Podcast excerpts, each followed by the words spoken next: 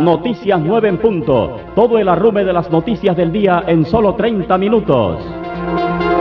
Noticias 9 en punto le dice lo que es, quién lo hizo, cómo fue y dónde y cuándo ocurrió. Sin más perendengues ni arandibeles para que usted descanse bien informado.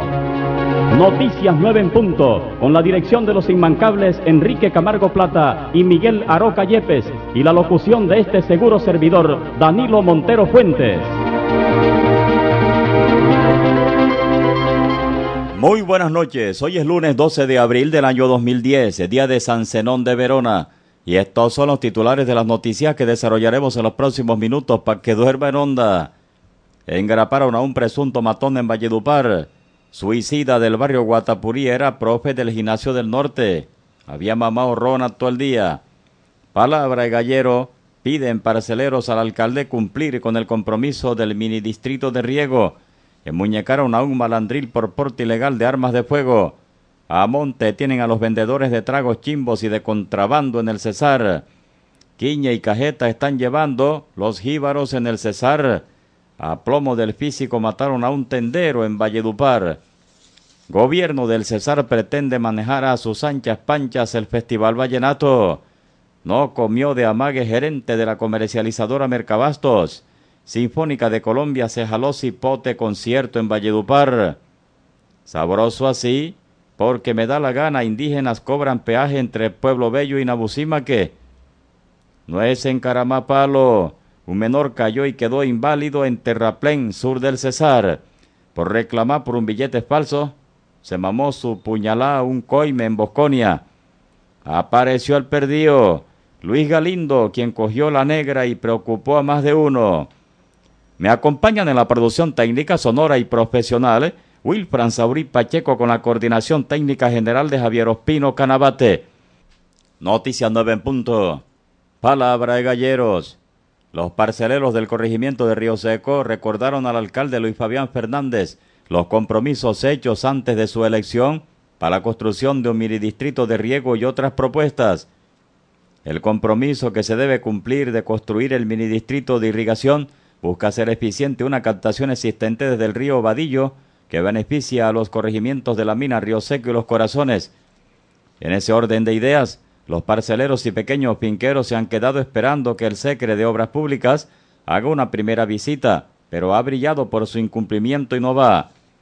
El compromiso que no se olvida entre el candidato, ahora alcalde y la comunidad, se firmó el 21 de septiembre a las 3 de la tarde en la plaza pública del corregimiento de Río Seco. Noticias 9 en punto. La Sijín le cayó a una vivienda en Bosconia en donde venden vicio y dos manes cayeron por burros. Por orden de allanamiento y registro por la Fiscalía Sesional 25 de Bosconia, una vivienda que era utilizada para la venta de estupefacientes. Bajo de la cama encontraron un bojote de marimba. Allí pillaron a Fanny Sarnedo Villamil de 25 ruedas. También abaracaron a Edwin Javier Solano Berríos de 37 albanaques, quien tenía encima 340 gramos de la mona. Noticias 9 en punto. Aprie. Dos manes murieron violentamente en las últimas horas en Valledupar, mientras que en el resto del departamento todos siguen vivos y coleando. Un tendero fue ultimado a tiros en la tienda de Nuevo El Espinito. El occiso fue identificado como Alexander Jiménez Vera, de 31 abriles y natural de Ocaña, norte de Santander y en el barrio Guatapurí se suicidó Jesús Rafael Toncel Araujo de solo 23 añitos. Noticias 9 en punto. Achala.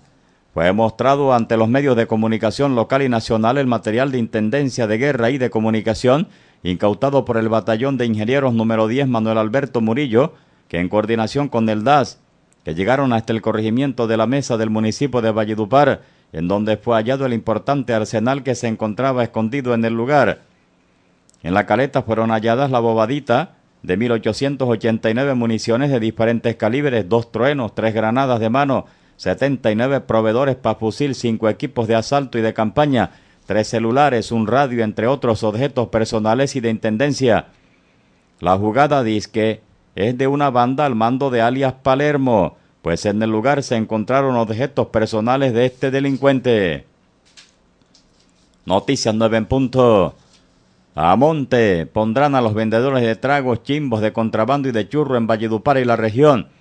En allanamiento, la Sijín en la carrera 25 con la calle 27 del barrio 7 de agosto en un lugar abierto al público. Incautaron 144 botellas de whisky de diferentes marcas de procedencia extranjera y sin estampillas que acrediten el pago del impuesto a rentas departamentales. El Wisconsin tiene un valor de 5 millones de barras. Noticias 9 en punto. La tomba quitó combustible veneco a la lata. En Codazzi la poli en una Toyota color beige quitaron 140 canecas plásticas que al ser verificadas en su interior contenían gasolina de contrabando. Allí pillaron a Ney Antonio y Jesús Antonio.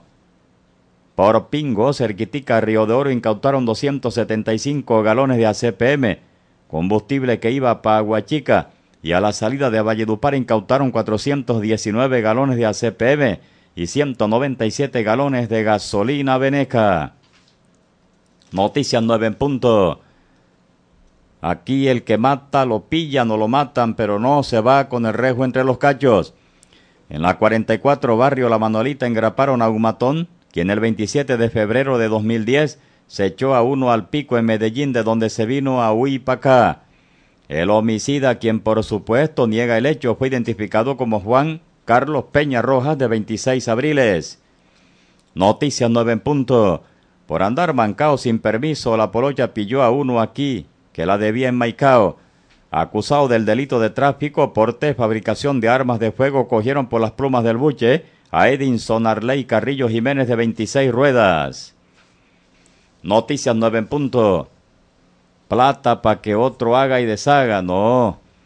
El gobierno del Cesar pretende manejar el Festival Vallenato con 500 melones a través de sus operarios maniobra que arriesgará el prestigio de la fundación en el evento en que se incumple el objeto de la inversión, replicó el presidente de ese organismo Rodolfo Molina Araujo. Observó que lo ideal hubiera sido girar con antelación estos dineros a la fundación que ofició al gobierno departamental el 8 de enero, antes de que entrara en vigor la ley de garantías para justificar ahora que no se pueden formalizar convenios. Es más, la premiación del Festival Vallenato en su versión 43 está garantizada con 200 millones de pesos, acotó Molina Araujo. Noticias 9 en punto. Mañana la Asamblea del Cesar protagonizará un debate contra el gobierno de Cristian Moreno Paneso por hacerse mamola y hacerle mamola al Festival Vallenato, evento de gran impacto social y verdadero escenario de desarrollo, no solo en el campo cultural, sino económico, postura revanchista, que no le cuadran los gremios, los que calificó de papel. Más que generar desconfianza, sería más provechoso e inteligente que el gobierno del Cesar participara haciendo propuestas en lugar de relegarse de sectores económicos generadores de empleos en época de crisis económica, actitud que nada le hace honor a un gobierno que se autoproclama al alcance de todos, observó el diputado Hilario Áñez, ponente del debate. Noticias 9 en punto. No comió de amague la gerente de la comercializadora Mercabastos, Marta Calabrujés, porque se mostró preocupada e insistió en su estado de desprotección, aseguró que no renunciará. La funcionaria, combinada a renunciar antes de 72 horas que ya pasaron, fue blanco de amenazas de muerte que según reacción de inteligencia provienen de la misma empresa y no de las autodefensas a través de un supuesto Felipe. Calabrujés denunció un faltante de 46 millones de pesos de ingresos de los artesanos que ocupan locales en el parqueadero Calle Grande y una evasión de 10 locales que estaban en calidad de préstamo y no arrendados en Mercabastos en cumplimiento del deber legal y constitucional que impone el cargo supuesto móvil de las amenazas. Noticias 9 en punto.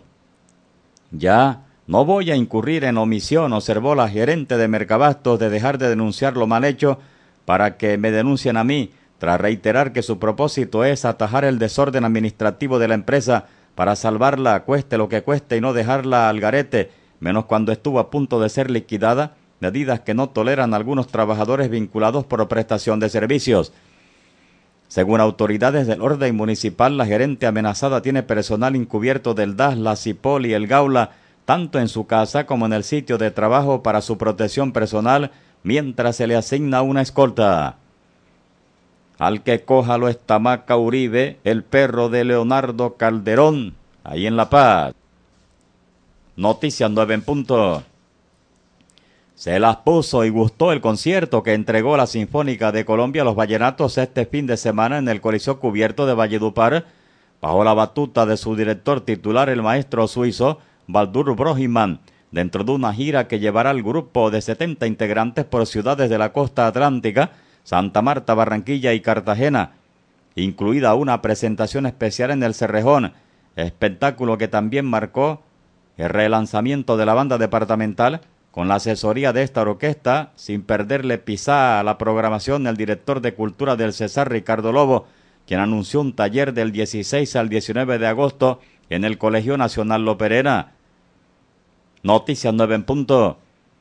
Además de la gota fría de Emiliano Zuleta y la casa en el aire del maestro Rafael Escalona, la Sinfónica interpretó durante dos horas obras del repertorio internacional, la reconocida ópera Las Viudas Alegres de Windsor, la majestuosa y patriótica Sinfonía número 7 y como homenaje especial para la región se incluyeron dos canciones del compositor costeño Adolfo Mejía, la pequeña suite que contiene ritmos colombianos como el bambuco y la cumbia y el pasillo acuarela dentro de una gira que se interna por los caminos del mestizaje por su primer viaje musical por Colombia en 2010. Con el apoyo de la Sinfónica se arman los semilleros infantiles de la banda departamental y se capacitan directores de bandas en 25 municipios del Cesar. Noticias 9 en punto. Sabroso así que cada quien jurgue para su bejuco pasándose por galleta las disposiciones oficiales. Al juez segundo administrativo del circuito de Valledupar, Víctor Ortega Villarruel, le correspondió en reparto la acción popular, que tiene como actor al abogado Iván Castromaya para que el alcalde de Pueblo Bello, Wilfredo Planeta Guevara e Invías, inician las acciones legales para impedir el cobro de un peaje de tránsito tasado en diez mil y quince mil pesos por parte de los indígenas en el sitio denominado Alto de las Delicias, donde colocaron un obstáculo en muro y portón de hierro que obstaculiza el libre paso peatonal y vehicular entre Pueblo Bello y Nabucimaque. Noticias 9 en punto. Muy campantes. Pretende la acción popular que sopló Iván Castromaya que se declare que Invías y el alcalde de Pueblo Bello estén permitiendo la invasión del espacio público, lo cual implica amenaza y grave riesgo para el uso y goce colectivo del mismo, que se retire el portón y no se permita el cobro del peaje, atribución que viola de frente mar el derecho constitucional colectivo al uso del espacio público en conexidad con el derecho fundamental de libre tránsito y vulnera el artículo 338 de la Constitución Política, habida cuenta que los indígenas no pueden imponer contribuciones a los ciudadanos que no hacen parte de su etnia, mucho menos arrogarse funciones que la ley asigna al Ministerio de Transporte por el uso de la infraestructura de los modos de transporte. Noticias 9 en punto. Y ni se puede reclamar y mucho menos llamar la atención a nadie. Un herido de una riña surgida dentro de un campeonato de dominó en Bosconia Cesar. Joy Marcar, un joven de 17 años que servía de coime en el certamen deportivo, recibió una puñalada por la espalda simple y llanamente porque reclamó al recibir un billete falso que le entregó el agresor. La víctima fue intervenida en el Hospital Rosario Pumarejo de centro de segundo nivel con mayor complejidad para la atención de este tipo de eventos, donde evoluciona su estado de salud. Noticias 9 en punto. Apareció el perdido. Luis Galindo Gracia con 70 ruedas desapareció el sábado pero apareció hoy en la vía Manaure. Cogió la negra. Galindo partió de la urbanización Mairesol Araujo Murgas, barrio periférico de la cabecera municipal, contiguo a la urbanización José María Oñate. El viejito es muy referenciado en el sector porque tiene como hobby barrer la puerta de algunas casas vecinas. Doris Galindo, hija del desaparecido estilista y masajista, pidió solidaridad para que fluya una información oportuna que permita ubicar al adulto mayor.